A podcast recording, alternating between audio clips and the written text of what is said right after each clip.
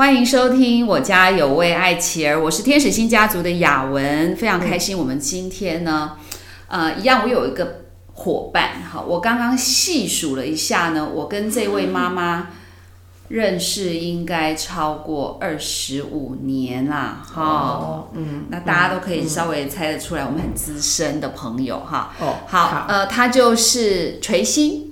Hello，大家好。呃，垂心的女儿呢？嗯，呃，在很小的时候哈，因为静宽呐，静宽跟我们家永金的年纪应该相差不到一岁左右哈。然后我记得他们在早疗阶段的时候，在同一个机构，我们应该当时多年轻啊！我们少妇，对对对对，少妇，我们就在那个。早疗中心，嗯，我们就认识了。但是我觉得我要很坦白的跟听众朋友分享，其实当时的我，嗯嗯，不喜欢跟人做朋友。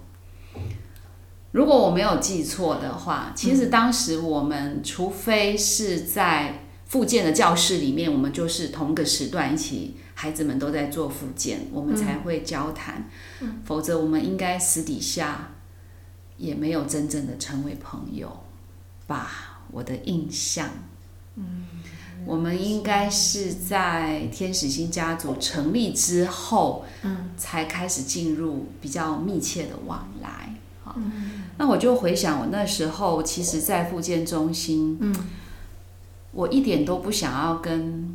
机构里面的任何一个家长有私人的关系，因为对我来讲，如果我看到我的小孩已经这么痛苦，我还看见别人的小孩，我觉得我真的是痛苦加倍，所以我一点都不想要跟同一个嗯同个圈圈的人在一起。嗯，那其实这是不太健康的，因为我就会变得很孤单。那垂心，你要不要跟大家介绍一下，呃，静宽他的嗯状况，比如说他的障碍类别。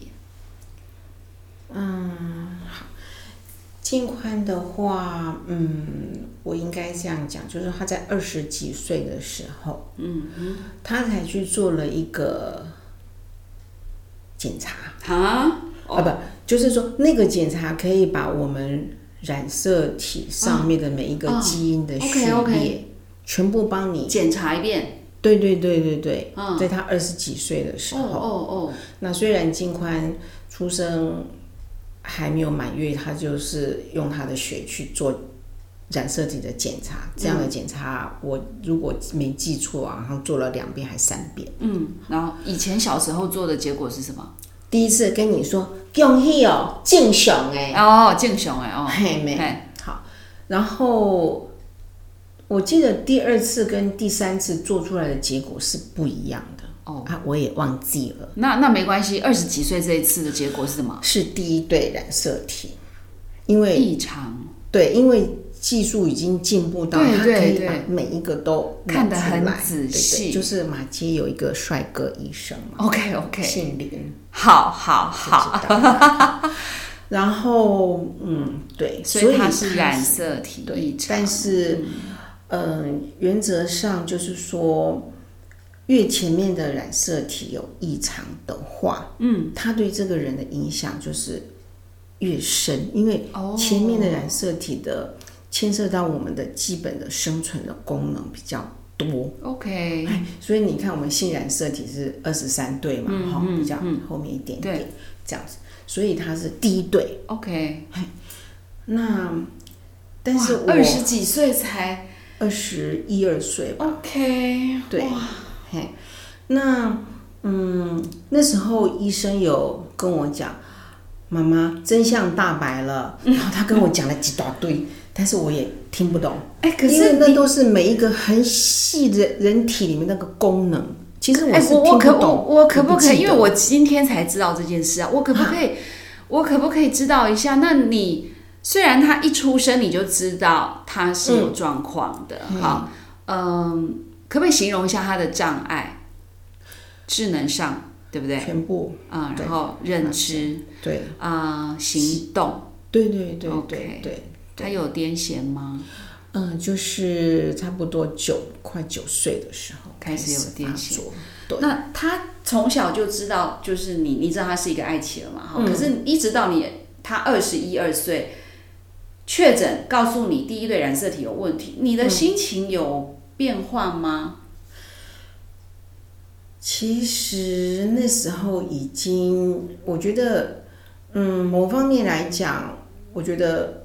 我觉得这是一个很巧妙的祝福吧。OK，这样讲有点诡异哈。但是如果他很小的时候，我们都还没开始复健的时候，我就知道他是第一对染色体，怎么怎么。那周围的医生可能会，我当然这没有发生。对对对，他会告诉你第一对染色体的话，它牵涉到我们人体的很多重要的功能，都全部在这第一对染色体上。所以这个孩子。啊，那以我刚那时候的个性，我大概真的不知道怎么活。嗯，但是我到他二十几岁时候，我才知道。对，那那个过程已经都走过了。对，当然，嗯，别人也问过我说，那你如果你觉得你给他做那么多附件，给他搞了老半天。下面那句话没讲，就是说那不是这样子的。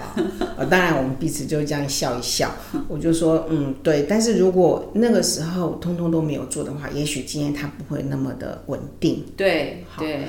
那但是呢，那时候为什么会傻傻的做呢？是因为那时候什么都不知道，而且那时候，呃，有一个不是很好的一个。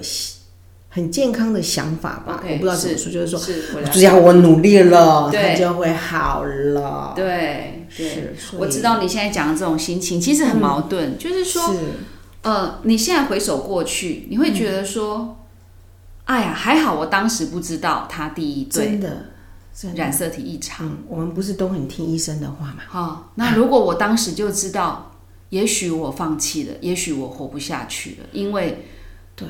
那个对他的生存能力崩溃，对你很快就崩溃。还好你不知道，好。可是，在另外一回事，就是说，即便他他二十一对染色体异常，好，而第一对染色体异常，你过去这二十一年你都通通不知道，嗯，那。有些人可能会觉得说啊，那你会不会觉得说你好冤枉哦？他明明就可能这么严重啊，你还花那么多时间，花那么多钱给他做疗愈，嗯，那不是很冤枉吗？哎，可是也许另一个想法反而是说，就是你刚刚讲的，如果我过去什么都没做，就是让时间白白的过去，嗯，现在的他搞不好更不健康，嗯。我真的这样觉得，是不是？所以有时候啊，我觉得无论我们过去知道什么，嗯，或是不知道什么，嗯，我们过去做了什么，或是没有做什么，我觉得时间过去就过去了。但是我觉得拥有一个爱妻儿，对一个母亲来说，那个生命中都刻下一道一道非常深刻的痕迹啊。嗯，这些痕迹有可能。有血有泪啊，哈，但应该也有一些果实跟欢笑，哈，但起初一定都是痛苦的，嗯，没有人起初就是说这是一个美好的记号，我要欢呼养育这么困难的小孩。好，我们现在会这样讲，是因为我们小孩要大，哈，嗯，呃，你觉得在成为静宽的母亲？对你来讲最辛苦的事情是什么？因为我们在讲那个刻痕都很深嘛，哈，一定很多道啦。可是我们就节目没办法讲一大堆痛苦嘛，哈。你觉得那个讲一个最辛苦的，嗯，是什么？而且这个辛苦搞不好是别人都看不出来的辛苦。嗯，我我觉得我可以，因为他已经三十岁了，嗯，然后你说每道刻痕这样刻刻刻刻刻。我觉得大概是这，可能这七八九年，嗯，好，我才晓得我面对的那个辛苦是什么。哦，就是我觉得在我我过去的成长的环境，嗯，好，比方说我们简单讲我们的原生家庭里面，嗯，那我们所得到的暗示是啊，如果我们的家庭里面，嗯，有很多的问题，嗯，很多的困难，嗯，好，那没关系，我们就装作没事，嗯哼，好，那但是呢，我们在社会认为很重要的事情上，我们要表现的很好，比方说你的学业要哦不得不得很好啊，好。然后呢，嗯，我们这个家庭走出去是完整的，嗯，里面是什么问题不管他，嗯，别人不知道，嗯，然后呢，呃，男孩子要非常的有成就，嗯哼，不得不得不得，这样。好，那现在我我我接受了这个暗示了，嗯嗯，好，那我就是在家庭的关系或者人际的关系上，嗯，是破碎的，但是我不用理他嘛，嗯，好，那我只要做一个大家看得见，说我是一个。有有成就的人这样子哈。就好了，嘿，嗯，那但是我如果今天有一个爱妻儿，嗯，那照着过去的这个我们说这个信念系统啊哈，他就哦没有关系，我们现在换一个课题，就是我非常努力的帮小孩做复健，对，好，然后呢有一天他就非常的优秀了，嗯，啊，当然我希望我不要冒犯到。任何爸爸妈妈，是我们都在谈自己的哈。我觉得我们爱奇艺有非常好的表现，那个是好的事情。但是在我的生命的里面，嗯，有些事情是不同的啦。哈，对，好。那那如果这件事情呢，没有发生啊，没发生，好，那我就发现我进入一个我没有办法理解的世界。嗯，就是我付出一百分的努力，是得到的是一个不对称的结果。对，那个回馈，我觉得。我没有办法接受，是。我这么努力了，我应该要让大家来说，我从我所努力的对象小孩身上来肯定我自己嘛，这是我要的嘛。嗯，你说你爱你的孩子吗？我我不能说我不爱他，嗯，但是那有一个条件，嗯，就是有些东西要回来呀，从小孩身上回馈。对，你要给我，你要给我，你没有给我，哎，嗯，对不起，我们刚刚有讲过，社工在外面，吼，我们就要降小声点，我 没有关系，打了他，OK，是，嗯，那当然，我们说打了他以后被摧毁的就是我自己，是。因为我连我自己都没有办法肯定了，嗯，是不是？我期待。从孩子的进步上面来肯定我自己。那现在我不但得不到，而且我发现我是一个坏妈妈。嗯，对，所以我觉得，嗯，雅文，你刚刚有谈到，就是，嗯，我最大的冲击是，我不知道该怎么去恢复我跟小孩的关系，因为这就是我。从小没有学到的，是是，我跟孩子的关系也破坏，慢慢的，嗯，坏掉。我因为我没有自信，我不知道我现在是要带你做复健，嗯，还是要逼你，逼没有用。那我不要逼你，你又没有，你又没有进步，那我我要怎么做？我搞不清楚了。是，我觉得这种，这种，我觉得那是一个很深的一个。困惑是是，我我完全搞不清楚，我现在是要怎么办？对，那对，我不知道我自己该怎么办，我也不知道我自己是谁了。好妈妈的形象也被我自己啪毁掉了嘛。嗯，所以我觉得，当然我们花很多时间去顾小孩，很吃力，没有自己的时间，没有自己喘息的地方。但是对我来讲，我最大的难。难题，嗯，我自己生命有个挑战，嗯，是，我我不知道拿什么肯定我自己了。所以听起来，你觉得对你最辛苦的事情，嗯，其实不是去带他做复健、帮他洗澡、喂他吃饭、带他看医生这种体力上的辛苦。其实你现在谈到的辛苦，是你内在的整个信念的。瓦解之后的不知道自己是谁的困惑感，是让你最辛苦的。而这件事情，你居然是在七八年前才发现。嗯，孩子都成年了，二十几岁了。嗯，那我可不可以知道？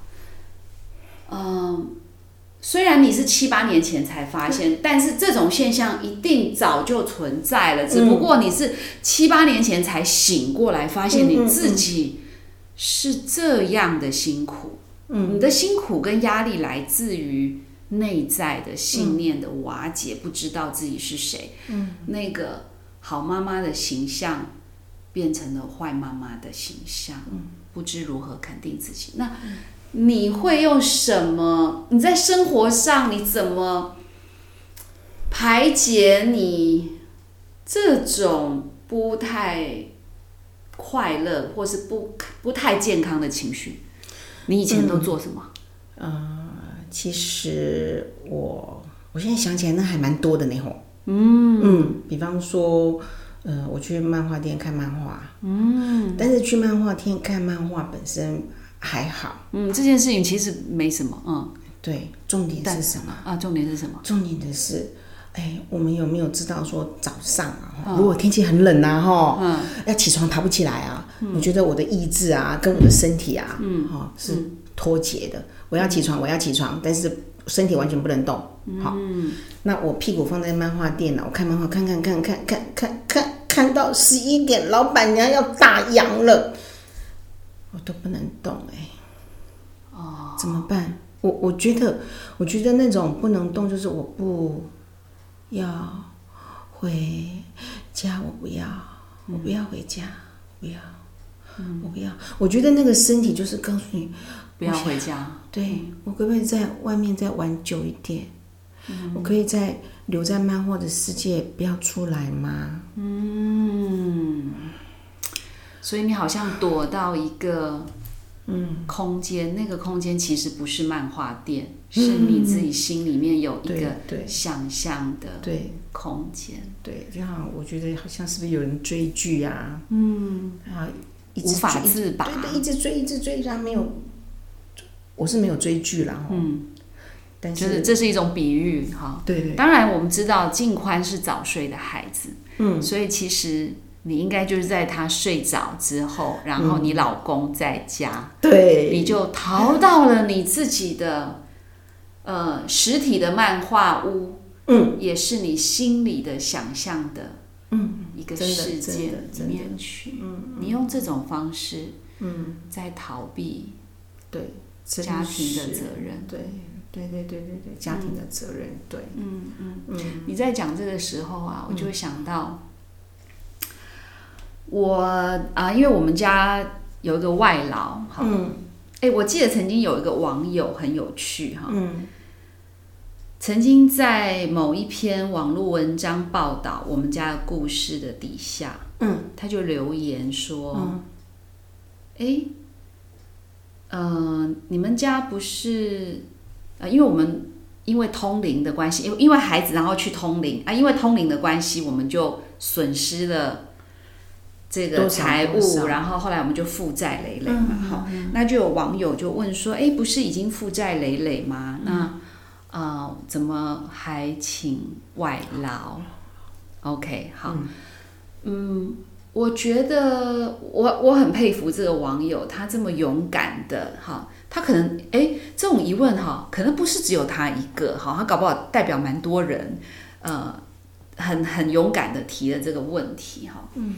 呃，我记得当时我们也有回应他。嗯，那我觉得啦，对我的家庭来说，嗯，呃，如果我想要维持家庭的收入稍微好一点，好，因为我们已经过去有太多的负债嘛，嗯，你一定要想办法偿还债务，然后维持家里面的生存的需要。所以，如果我们两个人的收入去负担一个外劳的薪资，仍然比过我不工作留在家里更好，那我们就会选择聘请一个外劳。所以，我们家其实长期有一个外劳。但是外劳大家都知道，三年一聘的结果，当时他们就是每三年就是要呃离开台湾，呃出境好回去省亲啊，然后他们几乎就是大概会待个一个月回来嘛。嗯，那大概我的印象中十几二十年前，我的外劳就在回。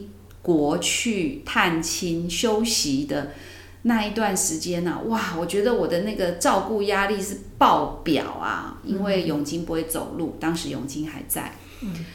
易华可能已经应该是会走路了，嗯，但是还是生活上有很多的需要协助。嗯那美恩到底是出生没啊？我忘了。出生了，出生了是吧？好了，我相信你的记忆，因为我们我们认识，因为 因为你你出美恩出生以后，我去参加你的那个福音那个什么什么，反正就是圣诞节的参会哦哦，好好好，反正巴拉巴拉，好好，见证人帮你确认一下，外劳回国，然后三个小孩，哈，一个美恩一定是很小的啦，哈，然后永金跟易华嘛。那你就可以想象哦，哦，我的天哪，就是呢，那个我跟赵成两个人哈都还不够用啦，有时候哈，可是呢，我就会在我那个，比如说小孩上厕所，或是说小孩在短暂的午睡的那个短暂的时间，我就一定要去玩一个扑克牌接龙的游戏。我就觉得哦，你问我说。哇，那你照顾这么累哈，啊，你还不赶快自己去睡觉？我跟你讲，人就是很奇怪哈。对，真的，我完全理解。你知道我以前玩拼图怎么玩吗？还有个拼图嘞。哦，你玩拼图的？恐怖哦。好，是不是你你你你牺牲你的睡眠吗？嗯。所以就是说，还在睡午觉哦，我怎么不赶快去睡午觉？我赶快啊充电一下，休息一下，不是很好吗？不，我那时候觉得说。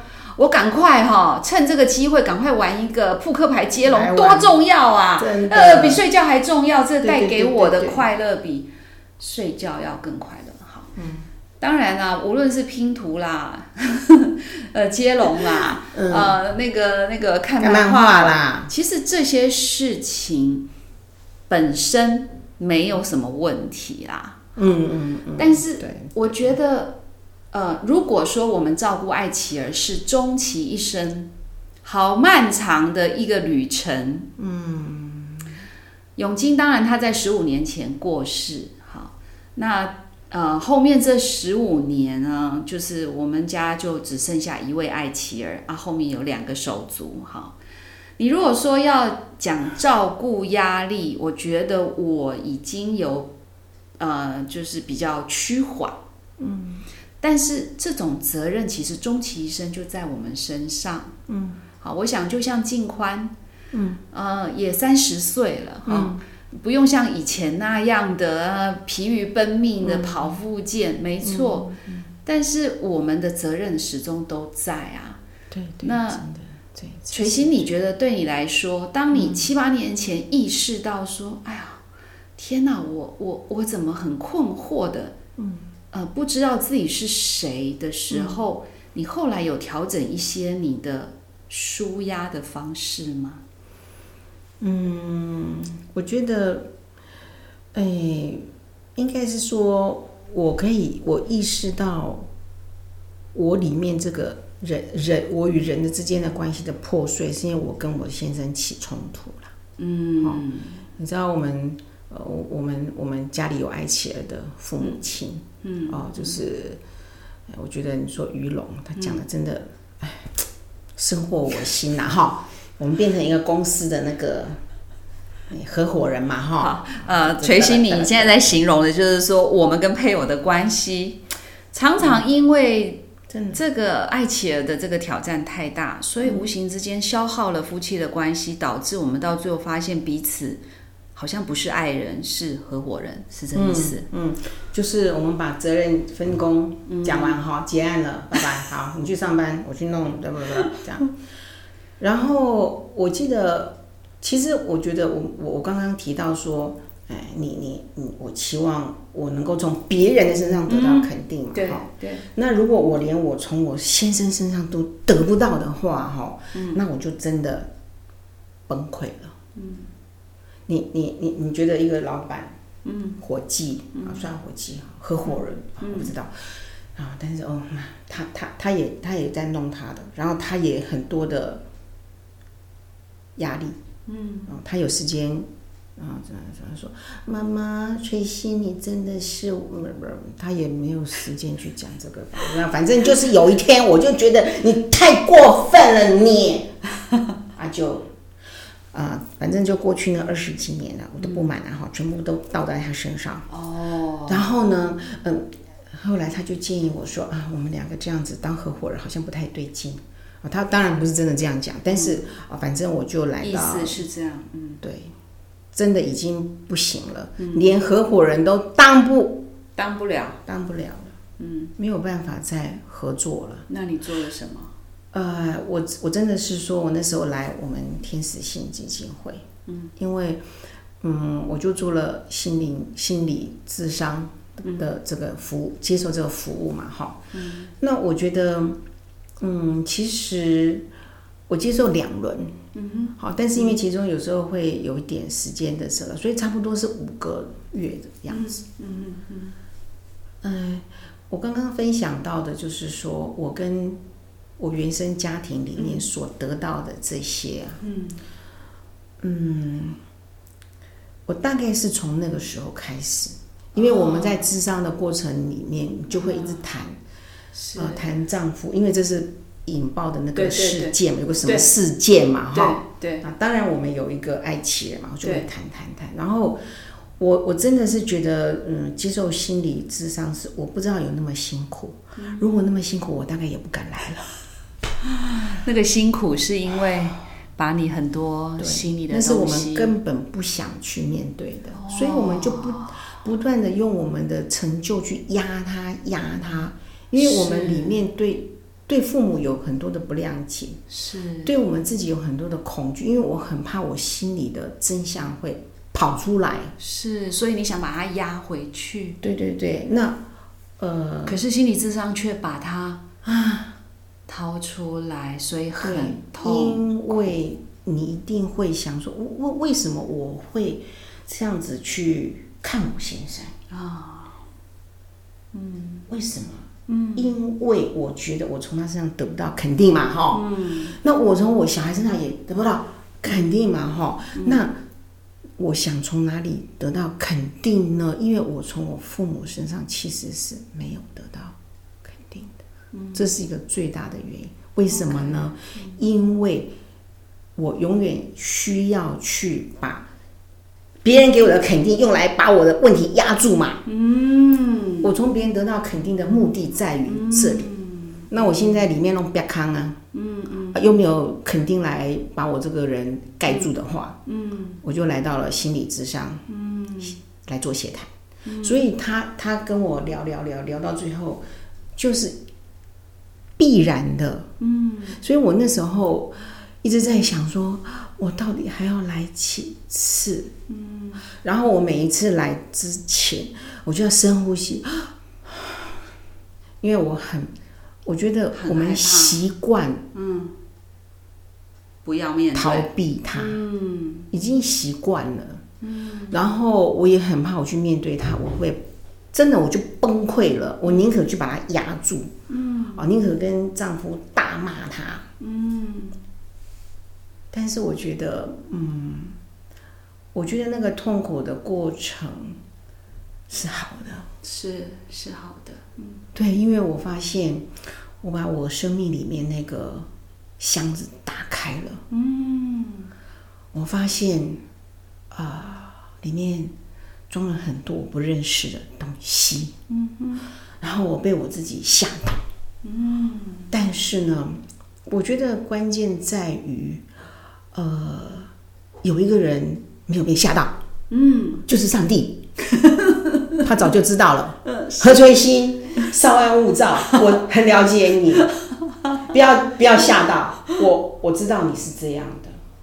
我觉得我可以重新回去接纳，嗯，我自己生命里面所有那些破碎。当然，我觉得这是一个过程。对对对。特别是我我刚刚分享，就是我需要去学习饶恕。嗯我觉得这是大概是我一辈子。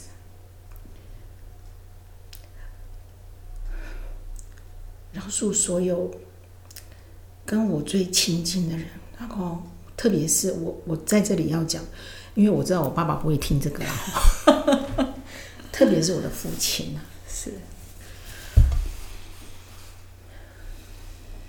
当然，还有我自己，是。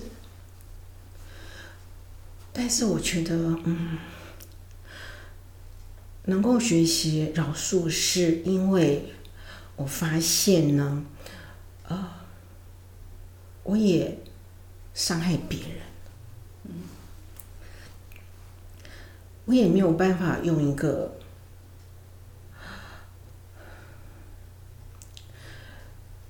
就是面对我的父亲，他的生命也是破碎，但是我一样不知道我该怎么办。嗯，所以如果他带给我们一些啊错误的引导的话呢，他现在都九十六岁了，我觉得他是需要有一个。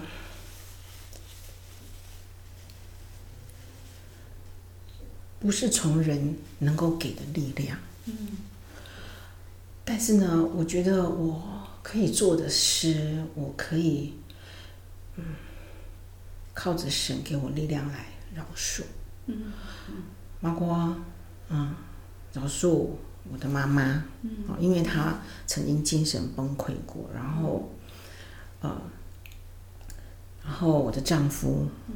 我的孩子啊，我我很亲近的人，还有当然是我自己。对，嗯，所以我觉得，我我真的是觉得，嗯，嗯，我们生命有一个新的一个开始呢，不是好像不是从某一天开始呢，嗯，然后前面的就再见了，嗯，我跟他告别，然后从此我们就一帆风顺，啊，从此就过着幸福快乐的日子啊。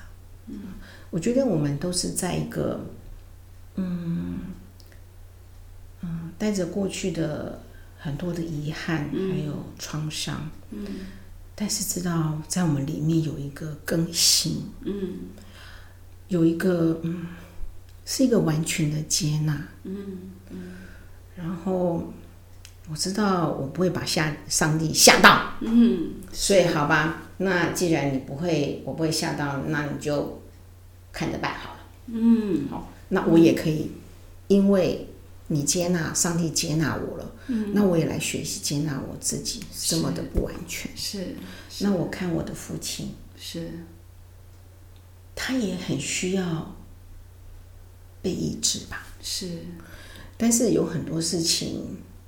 我我说真的，我不知道我该怎么做。有时候我跟我爸爸没有什么话可以讲的。现在，嗯，虽然我一个礼拜要回去一两次，嗯，那他们也有请外劳，嗯，但是我觉得，嗯，我我我我觉得，你你你知道吗？我后来有一天，我觉得这是一个领受了，哈，嗯，好，嗯，然后呢，我就跟我爸爸讲，我说，我我跟你学日文好了，哦，然后他就说。好啊，嗯，我说你讲好的哈，嗯，所以我就去买了一些日文的习字本，空白的嘛，R U A O 这样写写写。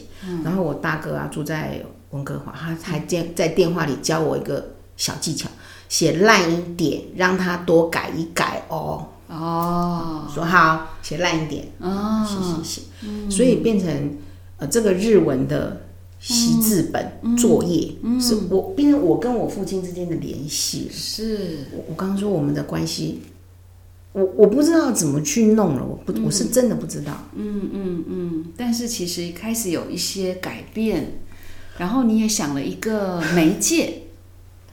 对了，嗯嗯对，所以其实你在嗯修复你跟你自己的关系。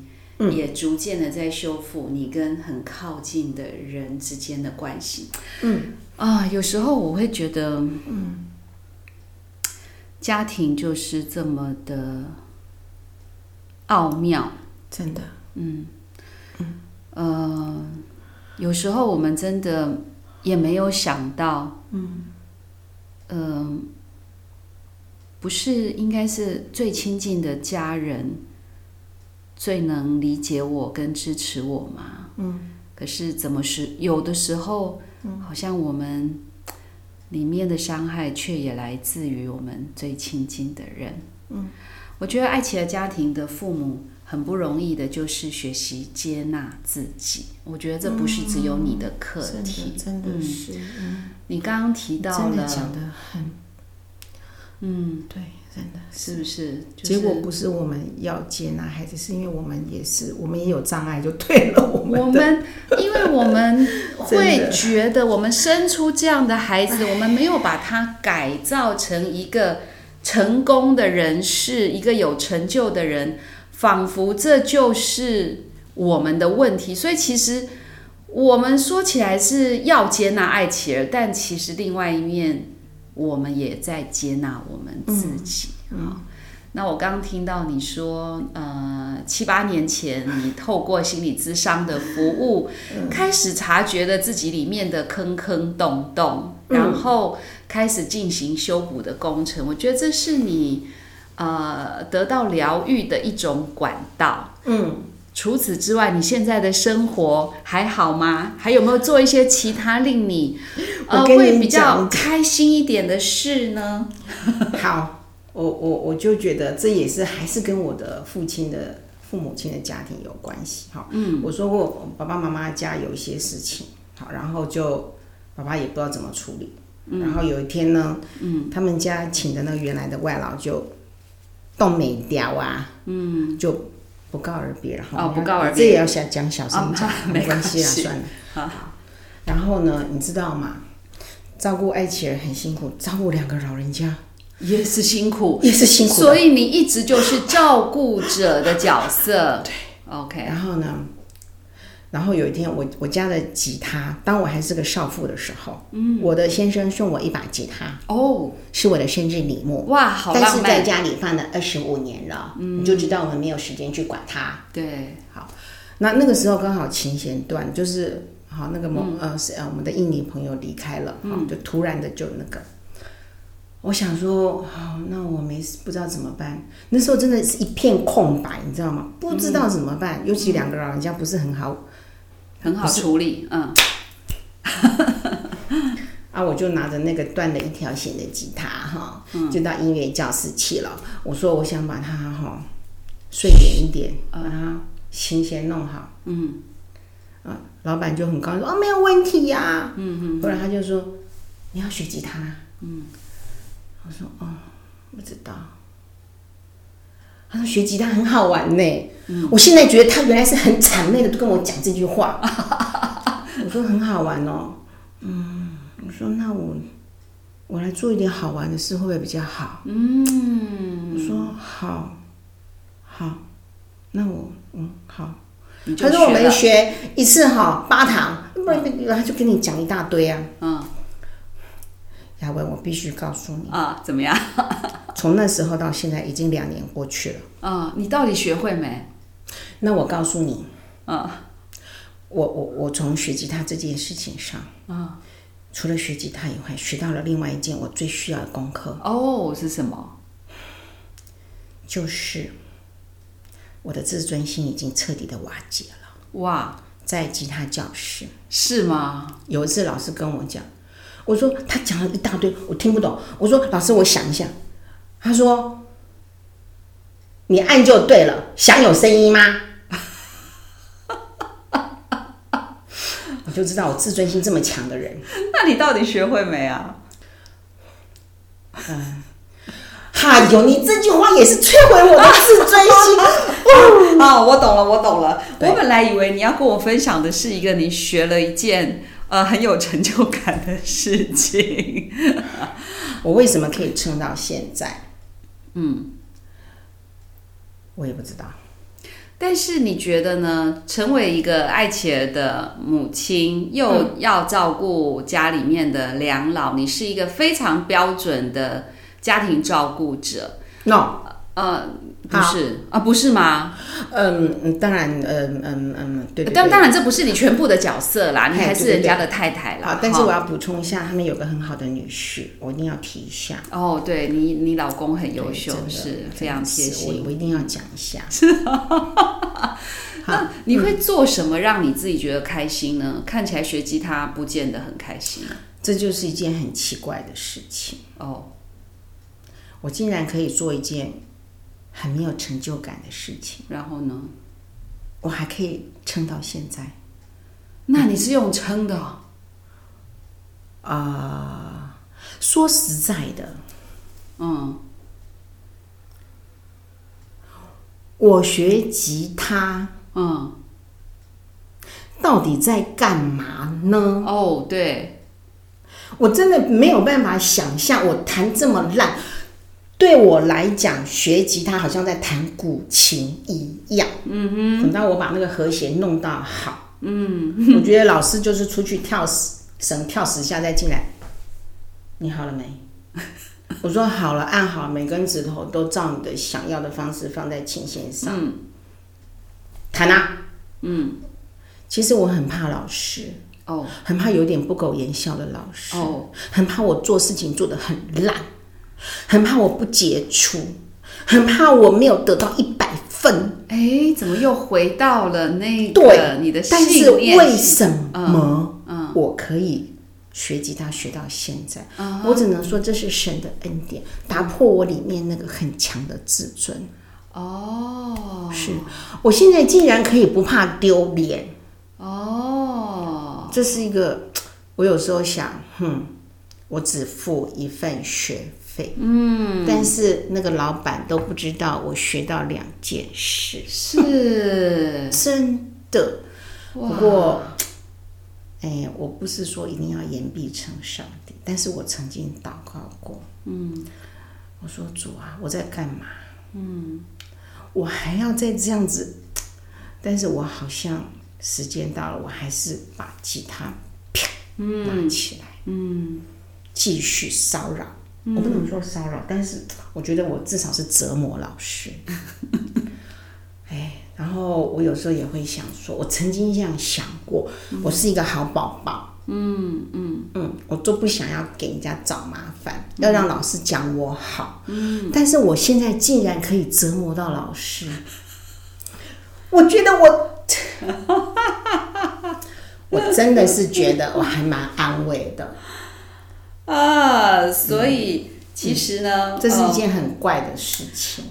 对，嗯，我觉得很难解释。呃，从你刚刚的整个分享的里面呢，我就会觉得，嗯，你用了很长的生命旅程，嗯，去发现自己内在的信念系统，去找到你自己生命中信念系统崩溃的。